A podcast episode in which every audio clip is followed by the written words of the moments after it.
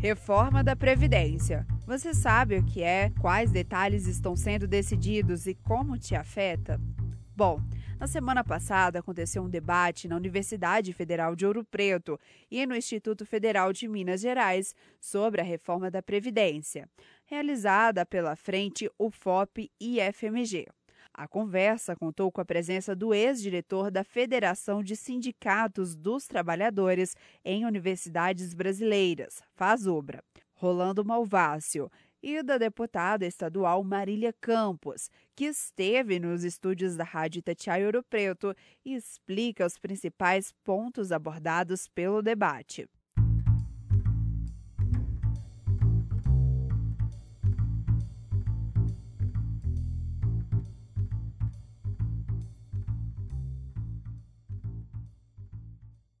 Marília, sua visita em Ouro Preto tem um tema, né, muito importante para as próximas gerações, que é a previdência. Fala para gente é, o que os jovens de hoje precisam saber, né, quando o assunto é previdência. O, se, se tem, né, os pontos positivos e negativos, como o jovem, é, o que o jovem precisa para enxergar a previdência. É muito importante esse debate que você coloca, Gil porque a reforma da Previdência, às vezes, a gente acha que só atinge quem está no mercado de trabalho. Mas a reforma da Previdência ela atinge quem está no mercado de trabalho, quem vai entrar no mercado de trabalho e quem já está aposentado. E respondendo a sua pergunta, como é que ela atinge o jovem? É porque na reforma da Previdência ela trabalha com a, a, a, com a transformação é, é, importante, que é a questão da carteira verde e amarela, que vem junto com o debate da reforma trabalhista. Hoje nós temos uma carteira, quem está no mercado de trabalho, que é a carteira azul. Essa carteira azul, ela respeita, para os trabalhadores, ela assegura o respeito às convenções coletivas, então, os direitos das convenções coletivas, os direitos que estão na CLT e os direitos de uma previdência pública. Para os jovens trabalhadores que vão estar no mercado de trabalho, vão colocar supostamente uma, uma opção para esses novos trabalhadores, para escolher ou a carteira verde e amarela ou a carteira azul. E essa carteira verde e amarela, ela é sem a proteção das convenções coletivas, sem a previdência pública e sem os direitos assegurados pela consolidação das leis trabalhistas do nosso país. Então, um trabalhador sem direitos e a relação, portanto, com os patrões, com o seu empregador, ela é direta do empregado com o empregador. É isso que está reservado. Então, ele não tem previdência pública. E também um ponto a ser analisado, porque muitas partes estão obscuras né, dessa reforma da Previdência, como disponibilização de dados, que eh, não deixa a gente entender muito bem é, se vai né, economizar ou não. É, é uma questão importante porque todo o discurso que o governo aponta é de que é para fazer uma economia, né? É, mas ele não coloca em nenhum momento qual que é o custo do processo de privatização, porque uma, uma, uma questão que é importante nessa reforma é que é uma reforma que vai privatizar a Previdência Social, ou seja, vai acabar com a Previdência Pública. Então, o que, que vai acontecer? Eles falam, é um novo regime, um regime de capitalização. O que, que vai significar isso? É um regime onde é, quem já está aposentado ou recebe qualquer benefício da Previdência Social, como, por exemplo, as pensões, é, a aposentadoria, esses trabalhadores vão ser custeados pelo orçamento da União.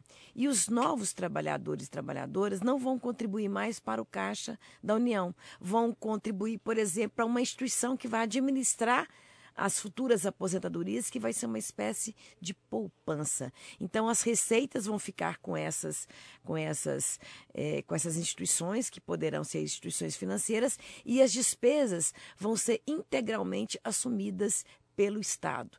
O, o, Valor Econômico divulgou recentemente, Gil, que o custo do processo de privatização seria de 12 trilhões. Então, o governo fala que vai economizar 1,2 trilhões e o custo da privatização já está anunciado pela imprensa que é de 12 trilhões. Então, qual é a economia que será feita? Nenhuma. E como deputada, né, como representante nosso, né, na Câmara, como que a senhora faz para poder estar tá cobrando isso, né? De certa forma, tá? Que a senhora não está lá em Brasília, mas é, como que a senhora atua né, nesse assunto? Pois é, quem vai votar nessa reforma são senadores, senadoras, deputados federais, né? O nosso papel, enquanto deputada estadual, é de representar os interesses da população, em particular dos mais pobres, da classe média, né? E que essa reforma afeta muito a vida da gente, afeta a vida do Estado de Minas Gerais. Por quê? Porque é uma reforma que vai trabalhar com uma lógica onde vai reduzir o poder aquisitivo dos benefícios e vai dificultar o acesso aos benefícios da Previdência Social. E com isso, é, impacta a economia de muitos municípios. Imagine, por exemplo, os municípios pequenos, toda a sua economia, ou quase toda ela, é muito voltada para a movimentação do salário dos aposentados, do salário das pensionistas, do salário do benefício de prestação continuada. Se a gente tem uma redução dos valores, por exemplo, o que, que vai acontecer? Altera a economia dos municípios, porque a pessoa que é aposentado compra numa padaria, compra num açougue, compra num supermercado, então isso afeta a vida das nossas cidades. Então é dever nosso discutir com a população para que ela se lembre nesse momento em quem que ela votou para deputado federal, em quem que ela votou para senador, para fazer contato com esses representantes que estão em Brasília para pedir o voto contrário à reforma da Previdência Social. A população fala assim, mas como é que pode alterar a minha vida? Né? Então, é, é, como é que ela, ela pode prejudicar a pessoa que é mais pobre ou que vai estar tá precisando receber um benefício. Em primeiro lugar, quando eu falo que ela reduz o poder aquisitivo em vários benefícios, nós vamos, por exemplo, pegar as pensões. Hoje, uma pessoa que tem o seu marido ou a sua esposa que falece recebe uma pensão, que é integral no valor é, daquele que está no mercado de trabalho. Então, qual que é a proposta da reforma da Previdência? Cortar o valor da pensão pela metade. Então, em vez de receber o salário integral do cônjuge, do esposo ou da esposa, vai receber a pensão pela metade. Então, um corte muito radical. Imagina uma pessoa que recebe salário mínimo, em vez de um salário integral, vai receber a metade do salário mínimo. Um benefício de prestação continuada, que hoje é uma pessoa que nunca contribuiu para o INSS, né? mas tem esse amparo na velhice para custear um pouco né, as despesas que tem. Então, hoje a pessoa recebe um benefício de prestação continuada que é de 998 reais. Com a reforma da Previdência, esse benefício cai para 400, 400 reais. Então, reduz menos da metade o valor do benefício de prestação continuada. E com outra questão, que é uma perversidade também, aumenta o tempo de contribuição. Você imagina a pessoa que é mais pobre, que tem mais dificuldade de manter o tempo de contribuição, porque tem uma irregularidade muito grande no mercado de trabalho, sai muito, né, muito desemprego. Então, hoje se exige 15 anos de contribuição contribuição, querem aumentar para 20 anos de contribuição. Imagina uma trabalhadora doméstica que tem uma mulher, por exemplo, que hoje se aposenta com 60 anos de idade e tem que ter 15 anos de contribuição. Querem aumentar a idade para 62 anos né? e aumentar o tempo de contribuição de 15 para 20 anos. Essa mulher terá mais dificuldade para se aposentar, porque terá mais dificuldade para comprovar o tempo de contribuição no mercado de trabalho. Então, essa reforma, ela desampara as pessoas na fase da velhice, não é? é e os, aos jovens, nós vamos ter uma situação, é, um, eu diria, é, uma juventude sem futuro,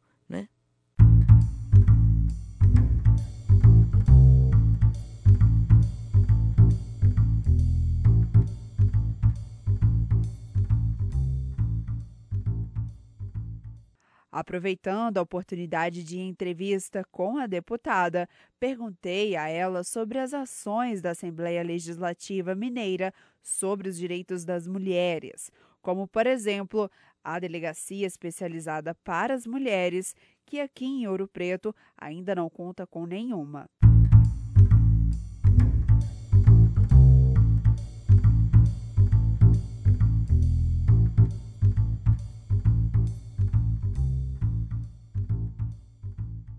Aqui em Ouro Preto nós temos um problema, né, que nós não temos delegacia da mulher, nós temos uma delegada, querendo ou não, já sobrecarrega ela. Quando ela não está, é pode afetar né, a mulher que vai procurar a, a delegacia e não se sente confortável em falar com um homem, enfim. Isso não é realidade só de Ouro Preto, de muitos municípios mineiros. Como que a comissão é, trabalha para poder, assim, tentar, né, tentar solucionar esse problema aqui em Minas. Gil, na Assembleia Legislativa Mineira, nós tivemos uma importante conquista que é ter na Assembleia uma comissão permanente de mulheres. Então, nessa comissão, a gente discute todas as temáticas do interesse das mulheres, do emprego, da saúde e também dos direitos.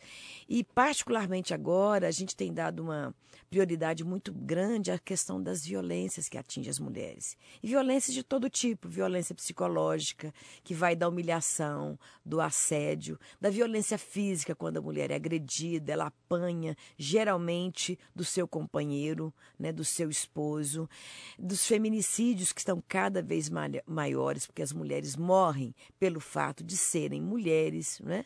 Então a gente tem dado uma grande dedicação a isso. Aprovamos na Assembleia o Dia Estadual de Combate ao Feminicídio, que é o dia 23 de agosto, e a gente pretende então fazer uma campanha de conscientização, de prevenção, através das escolas, para disseminar a cultura do respeito, da igualdade né, em relação às mulheres é preciso reeducar as nossas crianças no sentido de desconstruir o machismo, porque é por causa do machismo que muitas mulheres são mortas, porque os homens acham que são donos das vidas das mulheres. Mas também é importante lutar por equipamentos públicos que garantam proteção à vida das mulheres, amparo.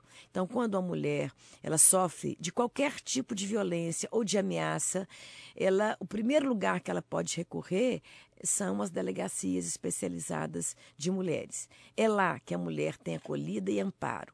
Só que nós temos um primeiro problema. Nós temos 852 municípios e apenas 62 delegacias de mulheres. Então, onde não tem delegacia, onde que a mulher tem que ir? Em princípio, ela pode procurar qualquer delegacia e a delegacia ela pode é, garantir o amparo através é, é, do envio ao, à justiça para se garantir medidas protetivas e tomar as devidas providências em relação àqueles que agridem as mulheres. Mas as mulheres querem ser atendidas por mulheres né, para que elas se sintam mais à vontade e melhor acolhidas. E é por isso que existem as delegacias. Então a gente está nessa luta eh, na Assembleia Legislativa para que sejam ampliadas as delegacias de mulheres e aquelas que já existem, existem sejam melhor estruturadas, porque nem sempre isso acontece. Nós fizemos ontem uma, uma visita à delegacia de plantão em Belo Horizonte e ainda grande parte das delegacias funciona, por exemplo, até 5 horas da tarde. Não funciona no final de semana e grande parte das agressões ocorre na sexta-feira à noite. Aí as mulheres têm que esperar até segunda segunda-feira né? E às vezes, passa o tempo, elas acabam desistindo, né? Então é muito importante a existência desse equipamento público, assim como também é muito importante que a vida melhore, porque a vida melhorando, tendo mais empregos, as mulheres ficam mais autônomas, inclusive para denunciar as situações de violência. Então essa é a nossa luta e a gente está à disposição das mulheres de Ouro Preto para estar encaminhando qualquer luta em defesa dos direitos das mulheres também dessa cidade. E o que mais você precisa saber?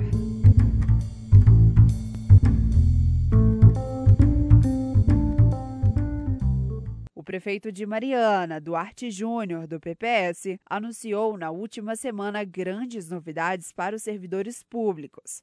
A reportagem, que é do Antônio Isidoro, que traz mais detalhes.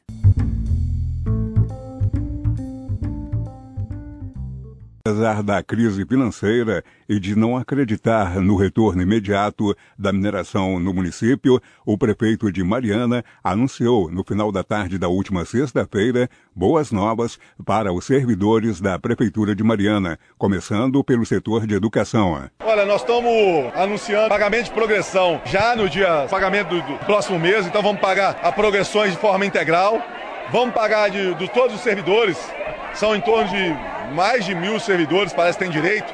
800 já foram estudados os casos. Nós vamos pagar o biênio quinquênio de todos os servidores, em torno de 1 milhão e 300, 1 milhão e 300, além do que vai receber é, todos os meses. Anunciamos também que os, os, funcionários públicos, os homens que trabalham na prefeitura, nós estamos aumentando a sua licença, né? Então, hoje é de dois dias, vão passar para ser 15 dias. A gente sabe que o primeiro momento é muito difícil. Também fizemos a mudança de nível. A mudança de nível que já era cobrado pelos monitores, então estamos igualando com os inspetores, que o serviço é muito parecido, a, a, o grau de formação também. E afirmamos aqui hoje também que com as atitudes que nós estamos tomando, principalmente com o plano de cargos e salários que vai ser apresentado na terça-feira a todos os servidores municipais, a gente está se organizando, eu estou me organizando, porque eu tenho um sentimento que tem uma dívida com o servidor, principalmente não ter dado o reajuste 2017 2018. Então, para o segundo semestre, a nossa intenção é sim sentar com a associação hoje dos servidores públicos para começar a discutir em relação ao reajuste. Não é nada definido, mas o governo vai dar o primeiro passo para chamar a associação para conversar em relação ao reajuste, pensando para o segundo semestre. O prefeito, o senhor anunciou também escola em tempo integral em junho. Excelente lembrança, meu amigo. E a escola em tempo integral, eu estou muito é, entusiasmado com isso, porque acreditei muito na Fundação Renova, assumiram um compromisso comigo, me deram uma palavra, pediram para mim não judicializar, tanto a Fundação quanto o CIF, através da ex-presidente a, a Sueli infelizmente não cumpriram conosco. Eu cansei de esperar, para minha prioridade, estou voltando toda a escola integral no município. Se o Estado está parando, Mariana está voltando com toda a escola em tempo integral. A partir de junho, todas as escolas terão tempo integral. Duas escolas ainda faltam definir local, que é o SEMPA e Monsenhor José Cota. Estamos ainda descobrindo locais, mas já está autorizada, a nossa equipe está trabalhando muito. Isso é muito bom, isso é contratação de novas pessoas, isso é certeza que os pais deixarão seus filhos num local seguro. Junho nós estamos voltando com a escola em tempo integral para toda a nossa comunidade. Recurso está vindo de onde, prefeito, para esses anúncios que o senhor fez agora? Olha, é, esses recursos são recursos de atitudes tomadas, sabe? É, governo não tem que se preocupar em ser criticado, governo tem que ter atitude. E as atitudes que nós tomamos, e não são poucas, no momento você corta em coleta de lixo, que era de um milhão, volta para 500 mil, quando você corta em cooperativa, quando você manda nomeados embora, tudo isso você economiza. E quando você economiza, você trabalha com planejamento. E eu sei que a economia que fiz me permite fazer os anúncios que fiz aqui hoje. Isso é governo comprometido, isso é governo preparado, isso é governo que vai deixar sua marca. No setor de educação, os contratados também estão sendo contemplados. Também, o contratado tem que ser respeitado, ele presta o mesmo serviço. Então, além de garantir para os efetivos, estamos também garantindo para os contratados a mudança de nível em relação a monitor de creche e monitor de ensino especial. Prefeito, está otimista com a volta das, min das mineradoras? Infelizmente, queria ter esse otimismo, mas não tem. Hoje tem decisões judiciais que impedem o retorno da mineração. Isso é muito ruim, porque nós estamos vendo marianenses poderem ser transferidos daqui. Isso é muito ruim para a nossa economia, isso é muito ruim para as pessoas que moram aqui. Então, estou pensando seriamente em entrar também com um pedido aonde estiver acontecendo a discussão em relação à não operação das minas, para tentar demonstrar ao Poder Judiciário que o prejuízo é muito grande. O sofrimento das pessoas também tem que ser levado em conta. Então vou me posicionar no sentido que hoje é muito necessário o retorno da operação da Vale, que hoje está totalmente parado. Ouvimos o prefeito de Mariana, Duarte Júnior, repórter Antônio Isidoro.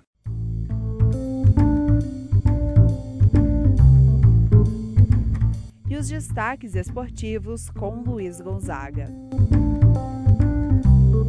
E aí, tudo bem? Resultados da rodada da Copa Ouro Preto de Futebol, realizada neste último domingo, no campo da Barra, o RT 17, Real 0, o PV 1, Tupi 4, 13 de maio 3, até Cubanos 0, PFC 0, Lambobaneira 8, no campo da Água Limpa, ADB 8, os Mercenários 2, Antônio Pereira 5, River Plate 1, Bairro de Minas 0, ADEC 2, Campo do Caminho da Fábrica, Belengo Dengo 1, Bebe Água 3, CFC 0, OPTC 1, Satélite 1, Bela Vista 2, Democrata 9, PSA 0. E teve início neste último sábado o torneio regional de veteranos. Resultados: Emoção Horta, Tumulto 1, Minasfer 2, 15 de novembro 3, Coimbra 2,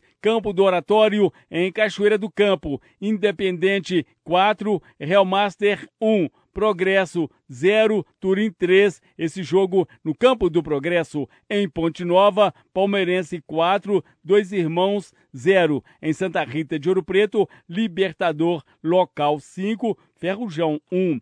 Copa Saudade de Futebol, Região dos Confidentes, Vale do Piranga, 8 de dezembro, jogou neste último sábado em Ponte Nova contra o 1 de maio. Placar final 2 a 2 e está acontecendo o Campeonato Mineiro de Futebol Amador, promoção Federação Mineira de Futebol, que está representando Ouro Preto, é o campeão do ano passado, Unidos, e representante da cidade de Itabirito, equipe campeã do ano passado, Usina Esperança. Jogo de ida aconteceu neste domingo no campo do Usina Esperança em Itabirito. Placar final 2 a 2. Jogo de volta no próximo domingo, 11 horas da manhã, no campo da Barra, Unidos e Usina Esperança para definir quem será a equipe classificada para a próxima fase do Departamento de Esporte Luiz Gonzaga.